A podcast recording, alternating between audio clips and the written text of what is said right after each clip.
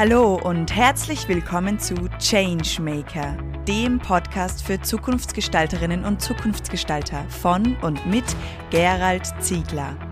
Es erwarten Sie inspirierende Gespräche mit Visionären und Vorreiterinnen aus Wirtschaft, Kultur und Wissenschaft.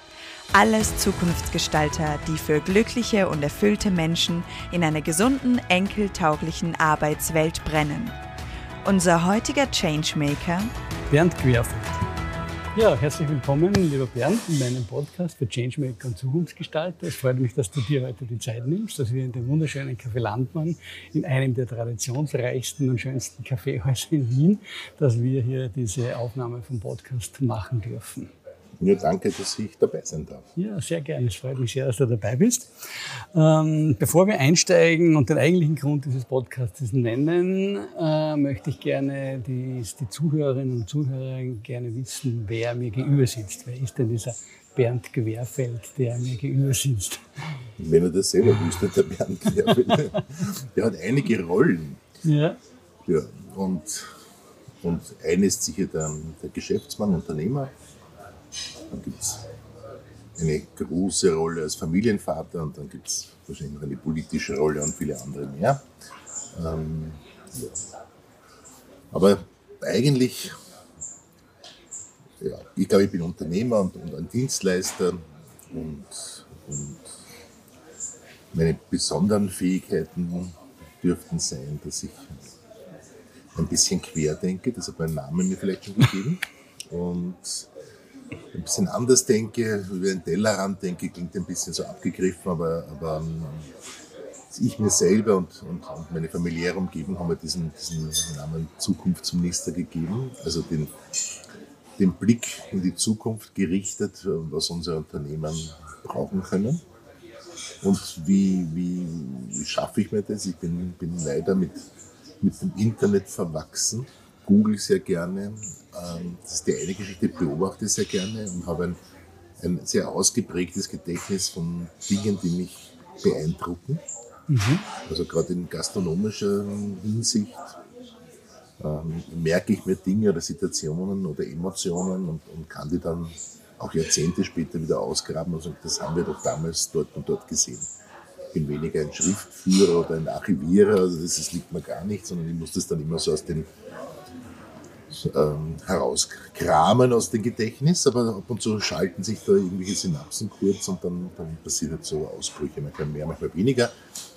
Früher habe ich gesagt, ich brauche so eine, eine gute Idee am Tag. Dann habe ich gesagt, vielleicht eine in der Woche und eine im Monat. Und jetzt muss ich sagen, äh, man muss eine Idee noch umsetzen. Man genau. braucht dann Menschen, die es umsetzen. Manchmal sind die Ideen auch gar nicht so großartig, wie man glaubt, aber man verwirft sie wieder am nächsten Tag. Also, aber aber mein, mein, mein Job, meine Arbeit rechtfertigt sich eigentlich einmal über ein bisschen anders zu denken, quer zu denken. Ist nicht ganz konflikt, konfliktfrei. Mhm. Ja, und dann ähm, ja, habe ich das Glück, einer großartigen Gruppe von Frauen, die in den Führungspositionen sind, beiseite zu stehen.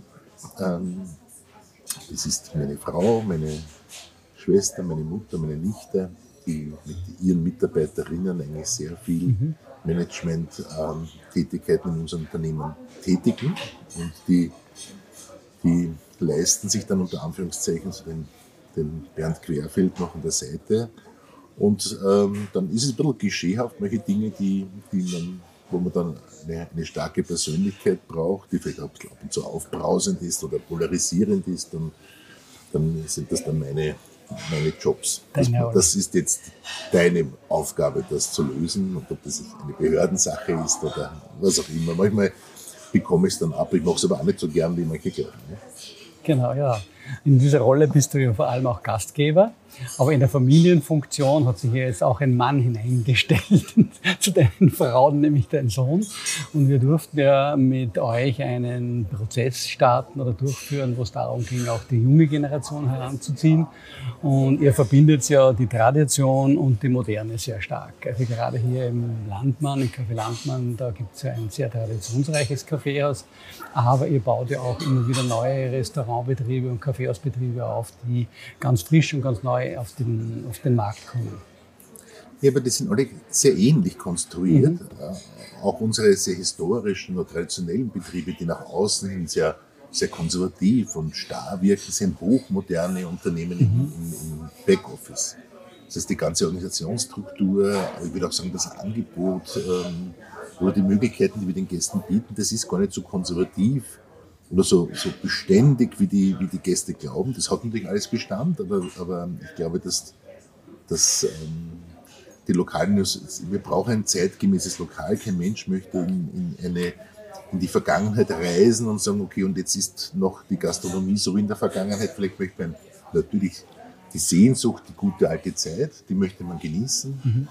Äh, gefühlt, da ist die Zeit stehen geblieben, aber schon beim Bestellen merkt man, dass man vielleicht nicht die Zeit hat äh, stehen bleiben wollen, weil ähm, sei es das Internet, das man vermisst, damit man ins WLAN einstellen kann, sei es die äh, Haselnussmilch, mit der man den Kaffee äh, färben möchte, weil Kuhmilch es nicht mehr tut, sei es ein Cola Zero oder Bezahlmöglichkeiten äh, ja. oder vegane Speisen. Also da tut sich ja Gott sei Dank sehr viel in der Gastronomie und wenn man da nicht mit, mit der Zeit geht, dann geht, geht man, man, mit, der, der Zeit. Zeit. ist ein, ein, ganz gutes Sprichwort. Und mhm. mit der Generationsgeschichte ist es sehr interessant, weil ich noch gut in Erinnerung hatte, wie ich in, in unser Familienunternehmen hineingeschlittert bin. Und das ist nun eben so, weil es gibt ja kaum eine Bewerbung dafür oder es gibt auch kaum einen ausgemachten, also bei mir gab es das nicht, einen, einen, ausgemachten Lohn und so. Also es ist, es ist sehr, man, man schlittert da hinein mit ja. ein paar Stunden und so weiter. Und irgendwann war ich in der Firma. Und dann hat man natürlich das Vater-Sohn-Thema. Ähm, wer, wer, trifft die Entscheidungen? Wer mhm. ist letztentscheidend? Ähm, darf man überhaupt entscheiden als, als, als, Sohn, wenn der Vater noch in der Firma ist? Also, wie sind die Regeln? Und das ist natürlich wesentlich härter als in einem normalen Angestelltenverhältnis, weil da kommt neben der Frustration, der Chef hat mich überholt, kommt da so Familiengeschichten durch.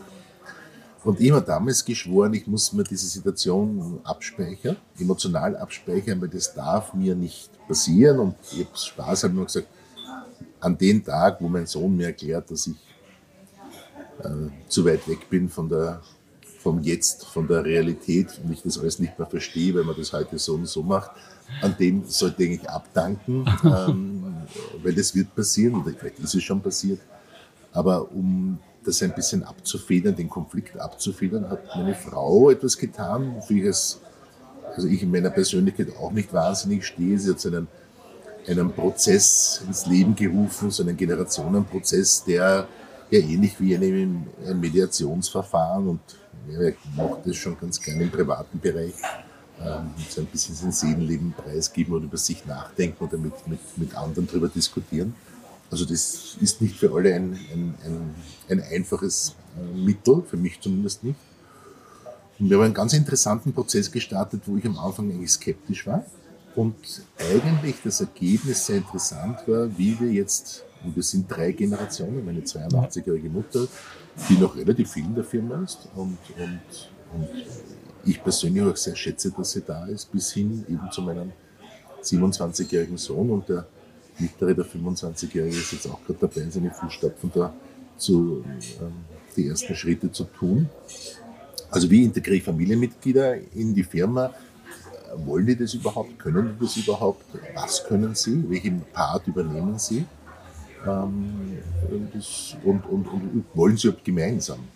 Weil, weil das muss man ja dann auch aushalten, aber das ist uns ganz gut, bis jetzt ist es uns ganz gut geglückt und bis zur Ausstellung dieses Podcasts wird wahrscheinlich noch halten.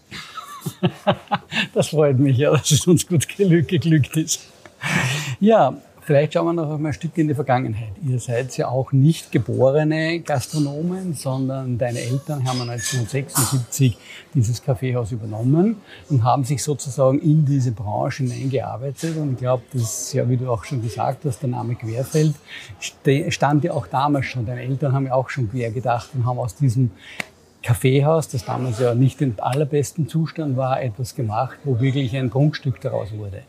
Und eure Rolle als Gastgeber, denke ich, wurde ja da schon vorgelegt und du hast es ja dann quasi mitbekommen, diese Gastgeberrolle, die ihr, die ihr wirklich bis ins letzte Detail perfekt äh, durchführt und ausfüllt. Ähm, meine Eltern äh, haben aus der Not eine Entscheidung getroffen. Mein, mein Vater war ein sehr erfolgreicher Geschäftsmann in der Elektrobranche, hat dann aufgrund von wahrscheinlich Fehlentscheidungen äh, eigentlich alles verloren und stand dann mit seiner Frau und vier sehr jungen Kindern da ähm, und war arbeitslos. Was natürlich als erfolgreicher Selfmade Mann und wohlhabend und plötzlich nichts mehr habend ähm, persönlich schwierig ist, das kann man sich wahrscheinlich gar nicht so vorstellen. Mhm. Ähm, aber man muss auch die Familie ernähren können. Dann ist er irgendwie in das Landbahn hineingestolpert, aber er ist ja nur deswegen hineingestolpert, weil das niemand haben wollte, das am Markt war und man dem Landmann als, als Kaffeehaus äh, keine Chance gegeben hat. Also es war nicht so, dass man, dass das the must place to work äh, vor sich hatte, sondern es war eher ein Himmelfahrtskommando. Und das ist uns ein bisschen ähm, kleben geblieben, dass wir uns eigentlich in Standorte verlieben oder auf Standorte engagieren, die vielleicht nach außen hin gar nicht so äh, erfolgsversprechend aussehen. Mhm. Aber, das ist auch immer dieses Gefühl, ähm, kann man daraus was machen? Sie, sehen wir darin eine Vision oder, oder wie auch immer? Ich sage immer, dass manche, manche Brunnen sind vergiftet, manche Lokale sind über Jahre, Jahrzehnte eben schlecht geführt worden, aber der Standort ist noch immer da. Äh, als Beispiel das Café Museum, das gibt es jetzt 125 Jahre. Äh, warum hätte es vor 100, nach 110 Jahren zusperren sollen? Der Standort ist immer gleich geblieben. Der ist nicht besser und nicht schlechter geworden. Es hat dort lange überlebt, aber äh, die letzten Betreiber haben nicht so ein gutes Händchen für diesen Standort gemacht und falsche Entscheidungen getroffen. War auch am Anfang sehr schwierig, und haben auch Menschen gesagt, warum wollt ihr das schaffen? Und, und, und ja, aber es ist uns gelungen, bis hin zum, zum Gasthaus Napoleon jetzt. Ähm, das auch eine Aufgabe ist, ein sehr großes Haus, aber wenn das große Haus einmal sich kontinuierlich füllen wird, und das mhm. tut es schon langsam, mhm. ähm, dann äh, ist es sicher ein gutes Geschäft. Aber ich weiß jetzt schon mit meiner Frau, wir könnten schon ein Kuvert schreiben. So, und wir werden es in fünf Jahren öffnen. Irgendjemand wird uns dann sagen, na ganz klar, auf dem Platz in der Lage, das ist ein Mussgeschäft. Mussgeschäft haben wir eigentlich noch nie übernommen und ich glaube auch gar nicht, dass es Mussgeschäfte gibt. Dafür ist, ist ähm, Gastronomie, äh, Gastfreundschaft, Gastgeber zu sein, eigentlich zu kompliziert. Das weiß man auch als Gast selber. Äh, viel erlaubt man den Gastgeber nicht und viele Chancen gibt man auch nicht. Mhm. Ja, und ich glaube, was ich so bei euch herausspüre und, und auch immer wieder erlebe, ist, dass ihr wirklich eine extreme Begabung dafür habt, diese, ja, dieses, dieses Potenzial dieser Häuser zu erkennen und dann wie so im Dornröschen es quasi wach zu küssen und mit ganz viel Liebe, mit ganz viel Detailarbeit, mit ganz viel kleinen, ja, eben Details, das dann wieder zu reanimieren, unter Anführungszeichen, und, und eben die Moderne und die Tradition zu verbinden. Ja, aber das, das Lustige ist, ich komme gerade von einem Gespräch über ein, ein, ein, neues Projekt und dann haben wir gesagt, schon wieder passiert uns das. Wir haben nicht ein Konzept, also mhm. es ist nicht ein Steakhouse, es ist nicht die vegane Küche, es gibt kein Konzept, kein kulinarisches Konzept. Im Gegenteil, uns fehlt ein Objekt in den Shows, wo wir sagen, wir können uns das Objekt gut vorstellen, wir wissen schon, wie es dort riecht und ausschauen wird, das wissen wir alles, aber wir wissen nicht, was es dort zum Essen gibt. Mhm. Und das ist, glaube ich, genau das, Gegenteilige von sehr vielen Gastronomen, die sagen, ich möchte gerne eine Pizzeria eröffnen, ich möchte gerne ein Steaklokal eröffnen, ich möchte gerne ein veganes äh, Lokal eröffnen, eine, eine, vegane Konditorei, was auch immer. Ja. Ähm, da gibt es ein Konzept und dann sucht man eben die Räumlichkeiten. Bei uns ist es meistens anders. Das macht es aber nicht leichter, aber vielleicht äh, liegt darin vielleicht auch die, die Detailverspieltheit, weil wir vorher etwas sehen, was wir dann auch noch in ein kulinarisches Konzept ähm, ähm, einpacken müssen oder umgekehrt das kulinarische Konzept in das Gesamtkonzept einpacken. Ähm, ja, und wir sind alle keine Gastronomen, zumindest in, der, in den ersten zwei Generationen nicht. Das heißt, es wurde uns nicht in die Wiege gelegt und ich merke jetzt von meinen Kindern, die, die, die alle Leistungssportler sind und waren und sehr wenig Zeit in unseren Betrieben ähm, äh, also gearbeitet haben, also wahrscheinlich gar nicht gearbeitet haben in unseren Betrieben und verbracht haben, dass die jetzt merken, so dass die ganz wenig über unsere Betriebe wissen. Ja? Also mhm. da, da, was sind unsere Kaffeespezialitäten, bis welche Kaffeesorte oder Marke wir eigentlich einkaufen, bis also viele Details, die, die, die man nur ausgehen würde, dass die das wissen, ja? aber das wissen die gar nicht. Ähm, also Gastronomen sind sie jetzt per se auch nicht. Was aber kein Nachteil ist, weil ich glaube, ähm, aus, der, aus der Sicht des Gastes, aus dem Blickwinkel des Gastes, aus der Position des Gastes erkennt man viel mehr.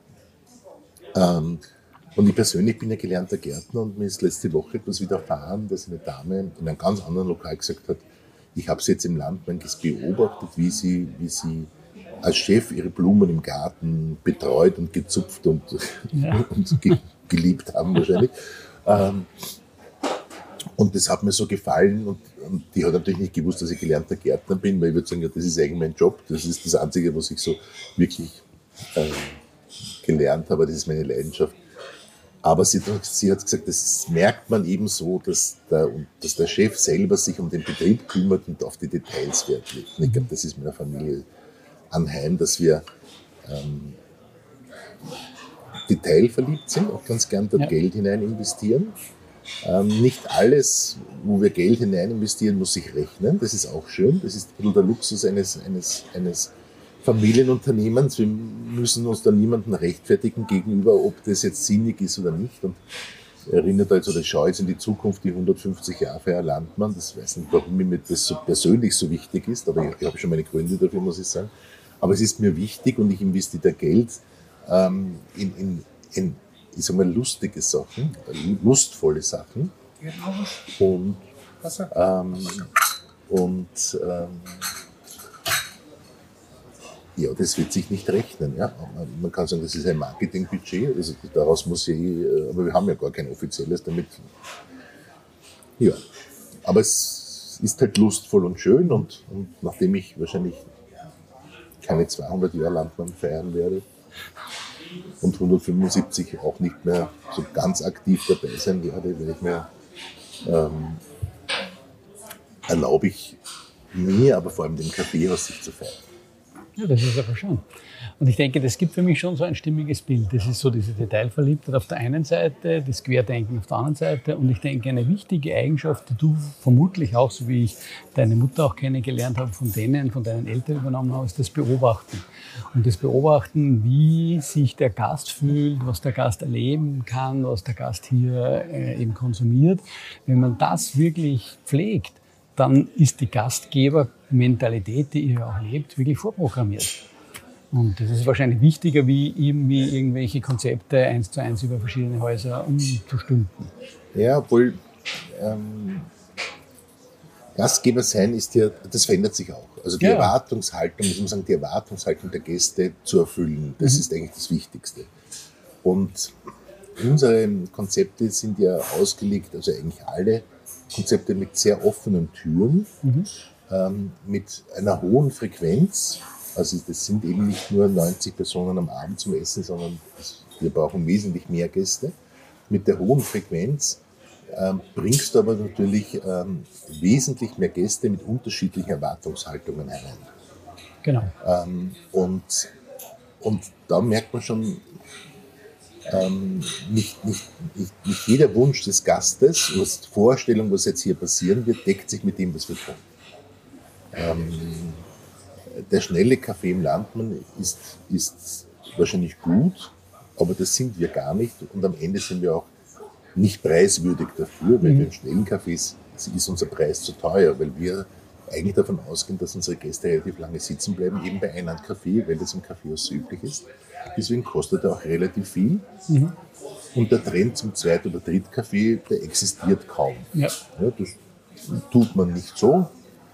Es gibt Menschen, die tun das, aber eigentlich ist es nicht so. Also man verweilt ganz gerne bei einem, bei einem Kaffee und darauf ist es kalkuliert. Also hat man schon ein Konfliktpotenzial mit Gästen, die auf den schnellen Kaffee sehr viel Geld oder relativ viel Geld bezahlen und das gleich mal mit einer italienischen Stehbar vergleichen, wo man aber durchschnittlich nach dem Schluck Kaffee mhm. in einer Minute wieder draußen ist. Mhm. Ähm, das ist die eine Geschichte. Und die andere Geschichte ist eben die Internationalisierung. Und das ist jetzt nicht nur der Gäste, sondern auch der Mitarbeiterinnen und Mitarbeiter. Ähm, äh, ist schon eine, eine, eine, eine Aufgabe, weil, weil nicht alle Gebräuche, Riten, nicht immer ist die Sprache die gleiche, auch wenn es Deutsch ist. Ähm, Also das ist schon, schon herausfordernd und wir haben jetzt gerade ein Projekt, das ist das Allerschwierigste und das ist ein ganz furchtbares Wort, die, die Standardisierung unserer Servicequalität. Ja, das klingt schon sehr furchtbar, weil, weil wie will ich Service standardisieren? Weil das klingt schon nach der heißen Apfeltasche zum, zum Big Mac. Oder so. Also ja. diese, diese Fragen, die automatisch kommen, ja, das mag man es gar nicht, wenn das, wenn das standardisiert ist, aber, aber ähm, ich glaube, wenn man das gut macht, ähm, was erwarte ich mir als Gastgeber oder was mhm. wünsche ich mir als Gastgeber, was meinen Gästen widerfährt? Sollen die ordentlich begrüßt werden? Ja, selbstverständlich. Sollen die ordentlich verabschiedet werden? Selbstverständlich. Soll man denen die Wünsche von den Lippen ablesen? Ja, sowieso. Soll man die zehnmal stören während des Gesprächs? Nein. Also man sieht schon, wie schwierig das ist, außer man möchte was bestellen, dann natürlich und so. Aber man sieht schon, ähm, dass eine Verabschiedung mit Auf Wiedersehen oder Floskeln hat es geschmeckt, mhm. dass das, ja, da erwartet sich kein Servicemitarbeiter eine Antwort. Aber man kann auch sagen, ich wünsche Ihnen einen schönen Wochenbeginn. Genau. Sonne scheint ja schon ja, dafür ja, oder so. Oder? Das ist eine ganz andere Formel. Also mhm. das ist schon zweizeilig und nicht ein Wort. Ja. Und daran arbeiten wir gerade. Also das geht uns die, die Ideen nicht, nicht aus mhm. oder die Wünsche nicht aus. Mhm. Und, und also da wollen wir immer einen Schritt voraus. Mhm. Sehr schön. Ja, der Schritt voraus hat ja auch eine große Tradition. Du hast es schon angesprochen, die feiert 150 Jahre Landmann. Vielleicht kannst du den äh, Hörerinnen und Hörern mal erzählen, wie dieses Landmann hier vor 150 Jahren ausgesehen hat. Jetzt kennt man ja die Ringstraße in Wien und man kennt die großen Gebäude wie das Parlament oder das Burgtheater und so weiter. Aber du hast mir in unserem Prozess erzählt, dass es damals ganz anders ausgesehen hat. Naja, das, es gab weder Burgtheater, noch Rathaus, noch Universität, noch Parlament. Ja. Die waren alle da gerade im Bau. Mhm. Das Burgtheater ist erst sieben Jahre nach der Eröffnung des Landmanns. Ähm, also 1880 hat der Start des Burgtheaterbaus begonnen, der hat sieben Jahre gedauert. Das Landmann ist 1873 eröffnet worden, am 1. Mhm. Oktober 1873. Und wie stellt man sich Wien vor? Aufbruchstimmung. Äh, der Kaiser ähm, baut seine Residenzstadt, will sie der Welt auch zeigen, mhm. was sich hier tut und es kommt zur großen Weltausstellung im Beratergelände. Und diese Weltausstellung war besonders, ähm, aber auch geprägt von Weltwirtschaftskrisen und, und, und, und.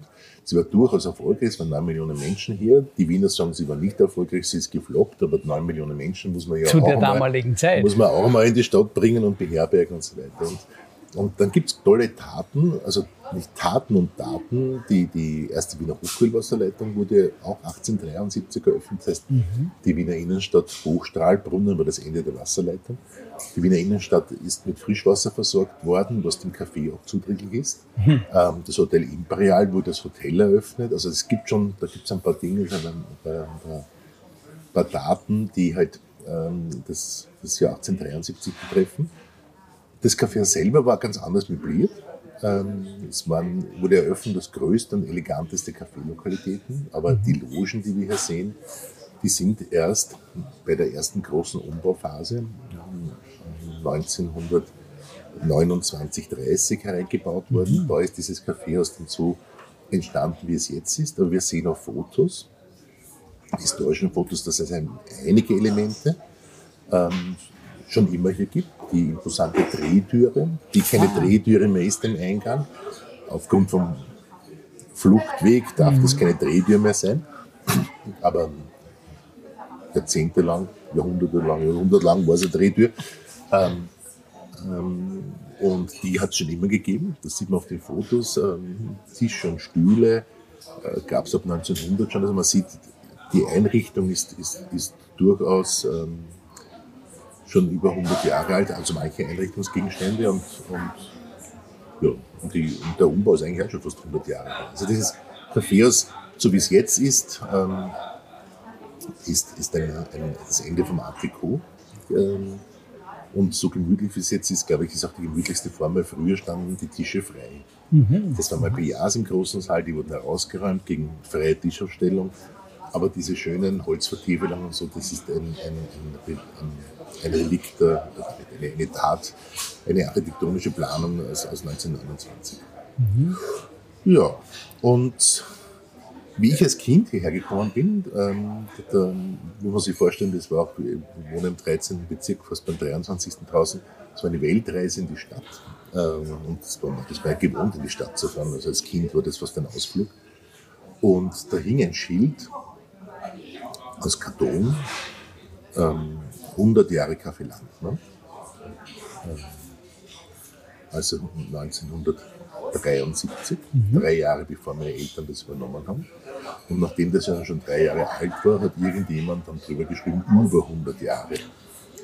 Also hinter dem Schild, über 100 Jahre Kaffee Landmann, damit man als Gast äh, verstanden hat, dass das ein, ein historisches Lokal ist. Und das hat mich damals als, als zehnjähriges Kind so, so fasziniert, dieses Schild. Niemand kann sich mehr an das Schild erinnern, außer ich in der Familie. Und, und vielleicht ist es deswegen auch so, dass ich sage, okay, ich kenne dieses Schild 100 Jahre, ich weiß, wie wir 125 Jahre gefeiert haben. Da war ich dann schon in Amt und Würden.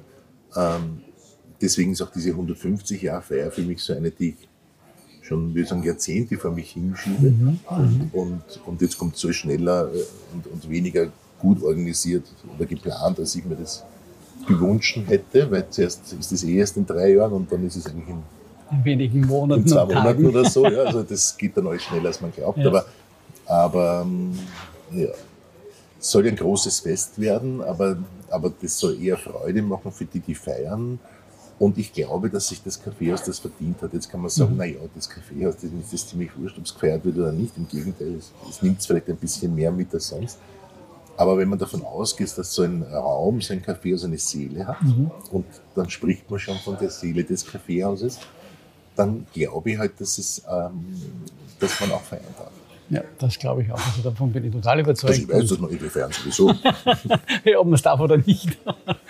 Aber da bin ich total überzeugt. Und wenn man hier hereinkommt oder auch ins Café Museum oder Mozart oder egal wo man hingeht, alle eure Häuser haben eine Seele. Und das ist das, was ihr auch hineinlegt in, in die ganzen Umbauarbeiten und so weiter, die ganzen Ideen, die ihr reinlegt. Das wird erlebt. Ich bin mit meiner Frau Irmgard im leeren Kaffeemuseum gestanden. Es war mhm. ausgeräumt und es war eigentlich nur das leere Kaffeehaus. Und wir schauen uns diese leeren Räume an und sagen, die können was.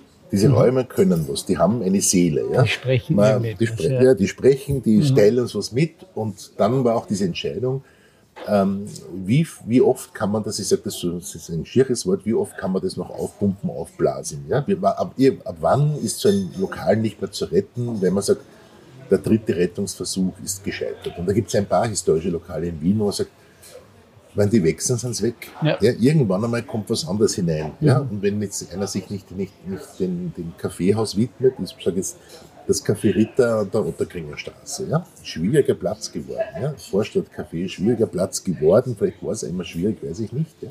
Aber sicher ein schwieriger Ort. So die Betreiberin hat Schiffbruch erlitten was kommt dort hinein? Mhm. Und wenn dort ein Schnitzelhaus hineinkommt, dann wird es dort nie wieder ein Café Ritter ja. geben. Ja, wenn sich noch jemand am Café Ritter versucht, dann hoffen wir, dass er möglichst wenig zerstört. Ja? Aber das, ist das Ende des Lokals ist, wenn dann, wenn dann den Betreibern, also ich spreche jetzt von Kaffeehäusern, sagt, naja, Kaffeehaus ist das keines mehr das wird jetzt was anderes, dann ist das Kaffeehaus weg und so schnell als man glaubt. Ja, und damit stirbt ja auch ein Stück weit der österreichischen oder der Wiener Kaffeehauskultur wenn diese Kaffeehäuser es nicht mehr gibt. Ja, ja, da muss man mal, das ist jetzt wie bei Burgen und Schlössern. Ja, brennt eines ab, ist eins weniger. Ja. Also man kann keine Burg mehr, natürlich könnte man sie bauen, aber man kann keine Burg mehr bauen, man kann kein Schloss mehr bauen, ja. man baut es eben nicht. Genau. Und man baut auch keine historischen Kaffeehäuser. Also kaum. Aber es kommt ja was anderes noch. Ne? Mhm. Die, man hat jetzt keine Burgen und Schlösser mehr, sondern andere Wohneinheiten. Und die sind auch durchaus Burgen und Schlösser für manche. ähm, aber aber wenn, natürlich wird es weniger. Ja, deswegen ja. hängt ja in jedem Schloss und jeder Burg eine ordentliche Brandanlage, damit es eben nicht abbrennt bis auf die Grundmauer. Ähm, das ist natürlich bei wirtschaftlichen Dingen, in privat geführten äh, Lokalen schwieriger. Mhm.